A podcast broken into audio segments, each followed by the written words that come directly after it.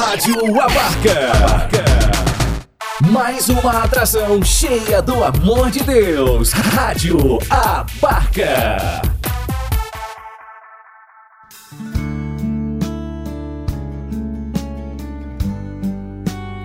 Deus fala com você. Com Padre Ricardo Silva Carlos. Deus quer falar coisas tão pequenas, nas coisas simples.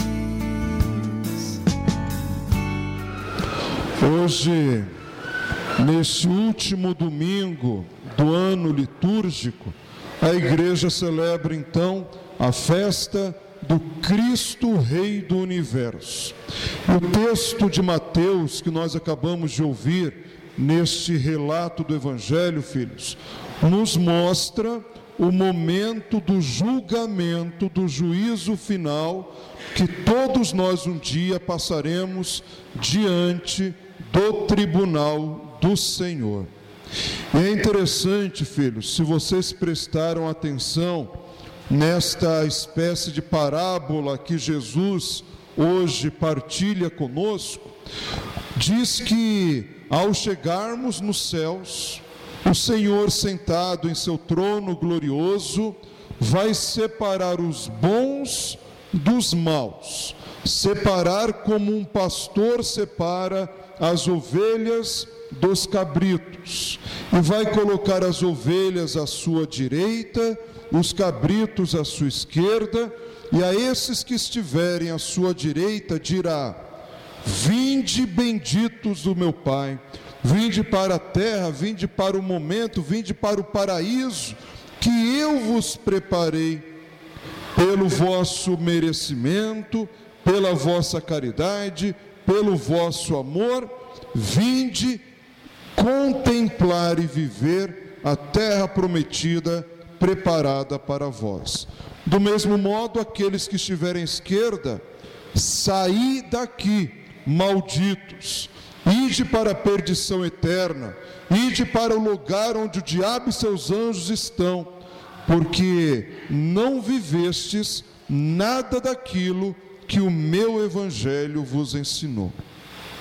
Mas é interessante, queridos filhos e filhas, se nós formos prestar atenção, esta realidade da salvação ou da perdição, ao menos neste trecho do Evangelho de Mateus, o Senhor não fala nada de religioso.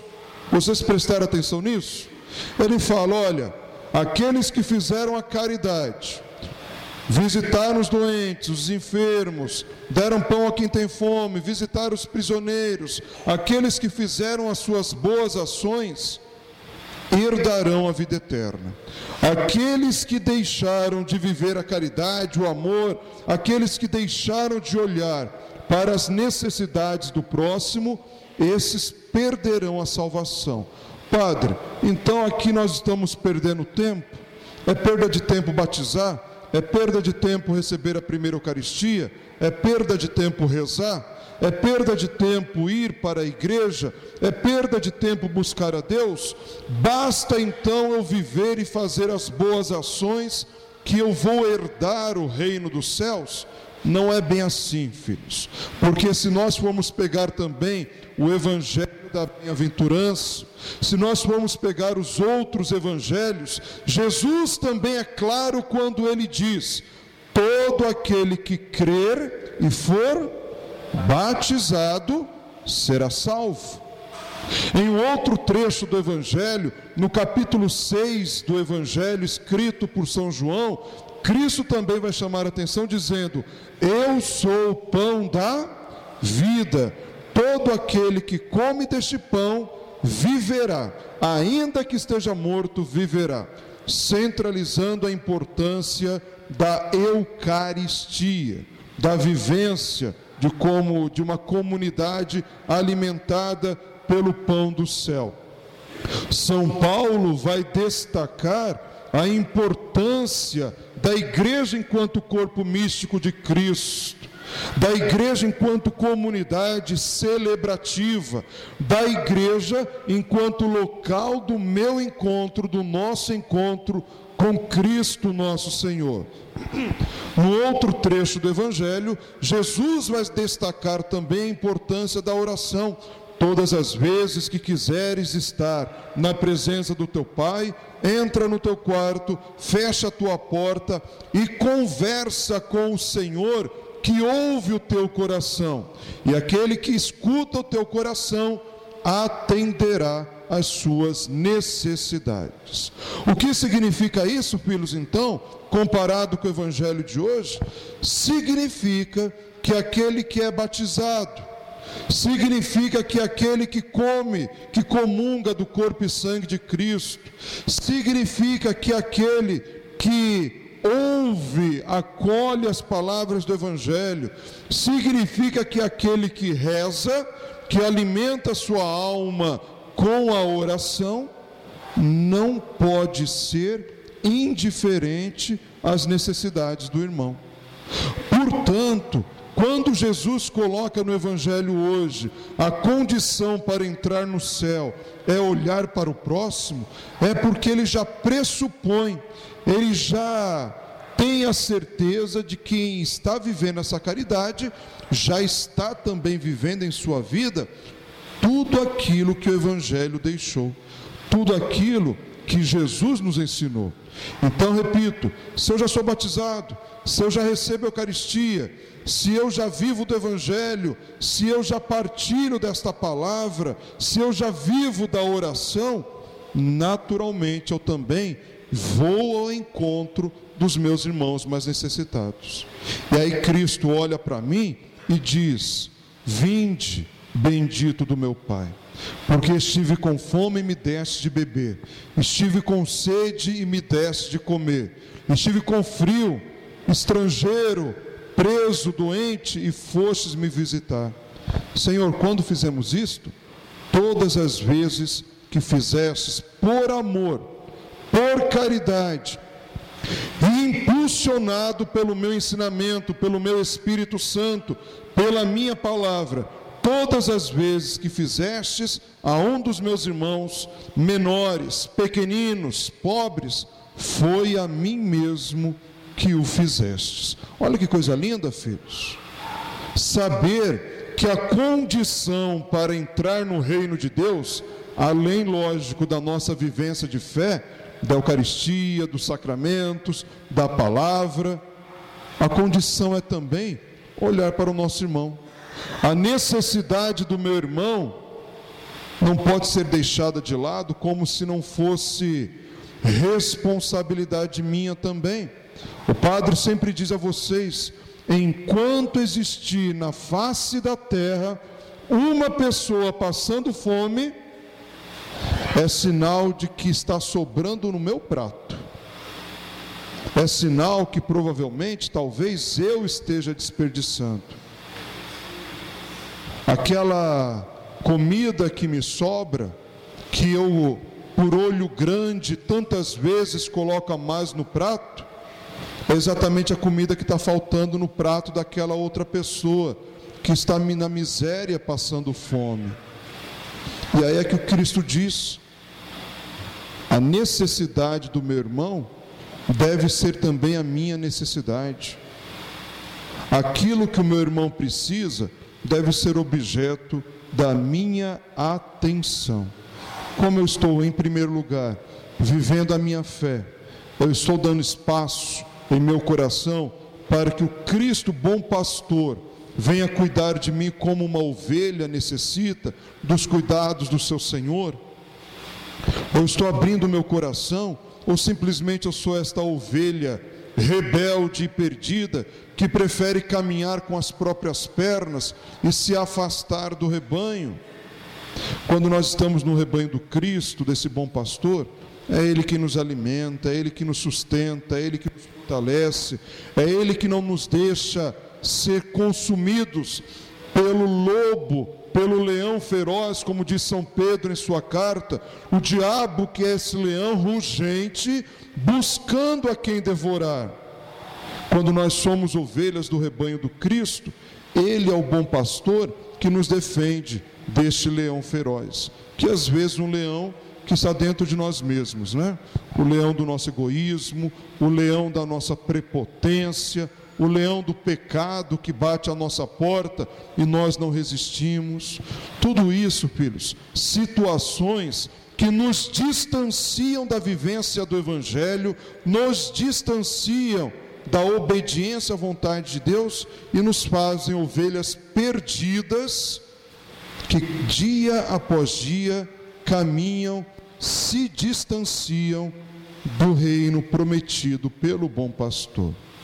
E aí, olhando para essas crianças que vão hoje receber a primeira Eucaristia, vão receber pela primeira vez o corpo e sangue do Cristo, eu fico triste quando eu imagino que uma boa parte dessas crianças aqui se tornarão essas ovelhas perdidas, perdidas do rebanho do Senhor.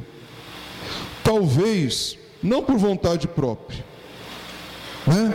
mas talvez pela falta de fidelidade e de ter, presta atenção no padre, não em quem está andando na igreja, não. Mas talvez porque pela falta de testemunho dos pais familiares, pela falta de testemunho de quem está em casa. Não é assim? É interessante quando ontem eu conversava com as crianças, e algumas delas diziam, quando o padre perguntava: Você está indo na missa todo domingo? Porque dois anos de catequese, se supõe que essas crianças já tenham pego gosto pela missa, né? Porque senão, filhos, essa missa de hoje não vai ser somente a primeira Eucaristia delas, mas vai ser a missa de despedida da igreja. Né? E algumas delas diziam, ah, padre, eu não vou, porque de domingo eu e meus pais acordamos mais tarde e não tem como ir na missa. Eu falo então, eu vou dar a primeira Eucaristia para vocês, para quê então? Para domingo que vem já não estarem mais aqui? Vocês querem ver um exemplo muito objetivo disso? Levanta para mim a mão as crianças que receberam a primeira Eucaristia ano passado. Onde estão? Salvou o grupo. Pelo menos um. Vamos ser mais objetivos ainda.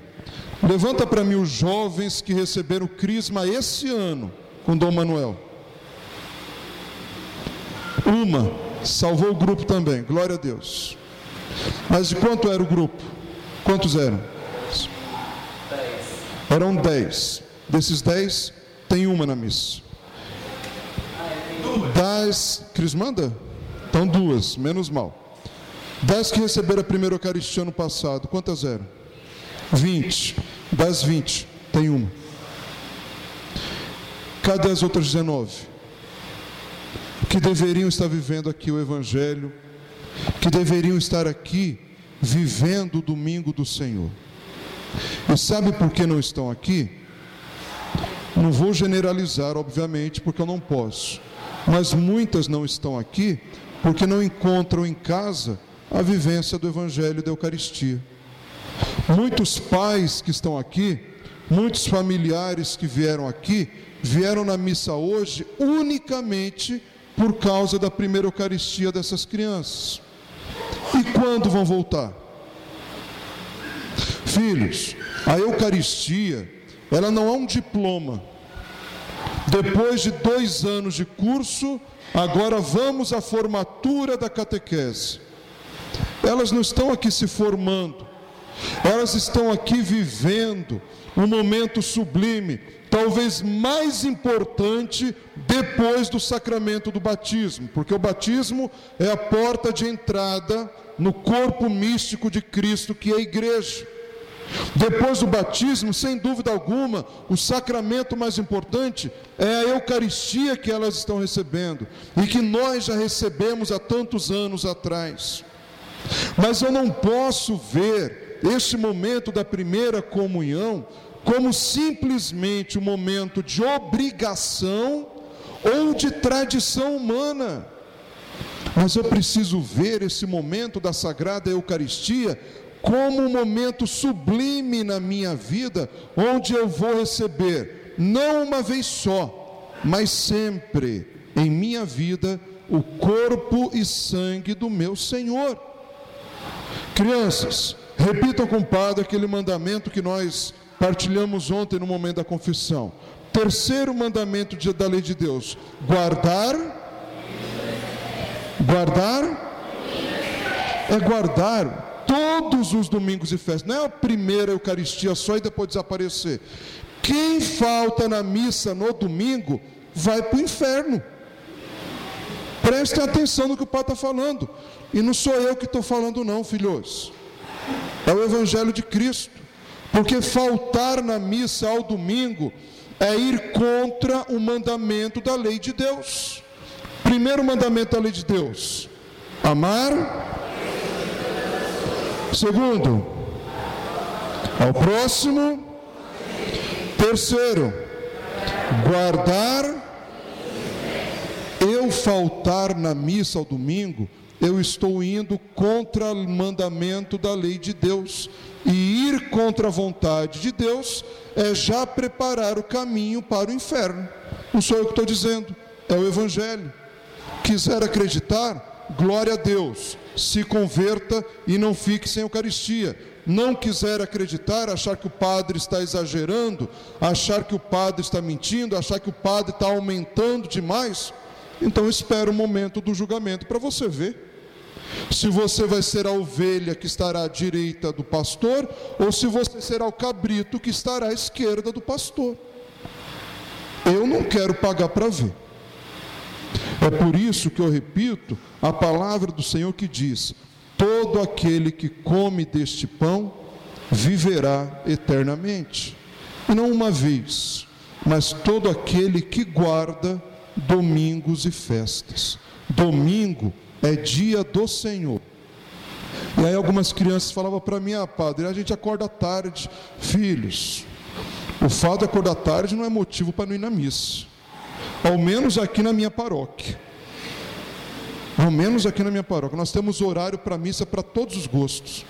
Eu não posso vir na Santo Antônio, sete e meia da manhã. Posso tranquilamente na São Pedro, nove horas. Posso ir na São José, dez e meia. Ou novamente posso ir seis horas, às seis e meia da tarde, na comunidade São Pedro, na matriz. Ah, padre, eu moro no Jardim Moreno, tem uma igreja linda lá, Santo Expedito. Cinco horas da tarde. Não é possível que você vai dormir até cinco horas da tarde. Né? Isso para dizer, filhos, graças a Deus, pelo trabalho de evangelização, dos primeiros padres aqui em Guaianazes, das religiosas, do povo leigo, uma coisa que a gente não pode dizer é que nós não temos horário para ir na missa. Nós estamos cercados de igreja.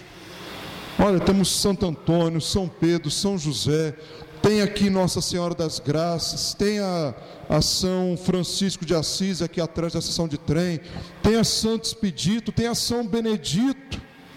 Tem a Santo Agostinho, tem a Bom Pastor. O que não falta aqui para a gente é igreja.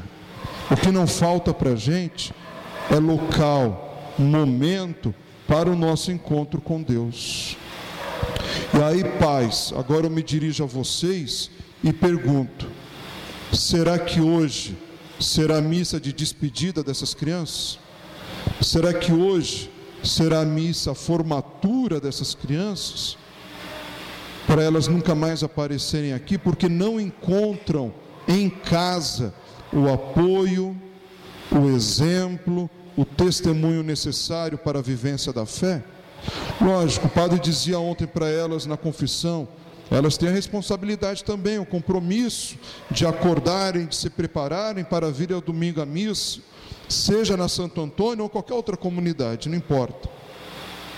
Mas elas crescerão fazendo aquilo que elas veem na casa delas. O testemunho que elas encontram na própria família. Por isso eu sempre digo: não basta dizer para elas, acorda e vai. Eu preciso ensinar, acorda, vamos buscar a Deus, vamos viver o Evangelho, vamos viver a Eucaristia. Isso é fundamental. Porque, repito e termino com o Evangelho de hoje: se eu não tenho essa vivência cristã, se eu não tenho essa vivência da fé, naturalmente o outro para mim também não vai ter importância. Então, tudo aquilo que Cristo falou no Evangelho hoje: tive fome, tive sede, fui estrangeiro, prisioneiro, doente e cuidaste de mim, pode até ser que eu faça sem a vivência da fé, mas aquilo vai se tornar para mim mais orgulho humano do que propriamente preocupação com o próximo, porque é pela vivência da minha fé que a ação para com o próximo se torna caridade, amor. E eu faço porque eu vejo no próximo a própria imagem do Cristo Senhor, o servo sofredor que morreu na cruz para dar vida a mim. É por isso que, de coração, eu espero que no próximo domingo, ao chegarmos aqui, o padre possa pedir de novo: levanta a mão para mim as crianças que fizeram a primeira Eucaristia. E todas vocês possam estar aqui, não sozinhas, mas com os pais de vocês, com os familiares de vocês, buscando a vivência coerente da Eucaristia, a vivência coerente da fé. Amém? Louvado seja nosso Senhor Jesus Cristo. Fala, Senhor.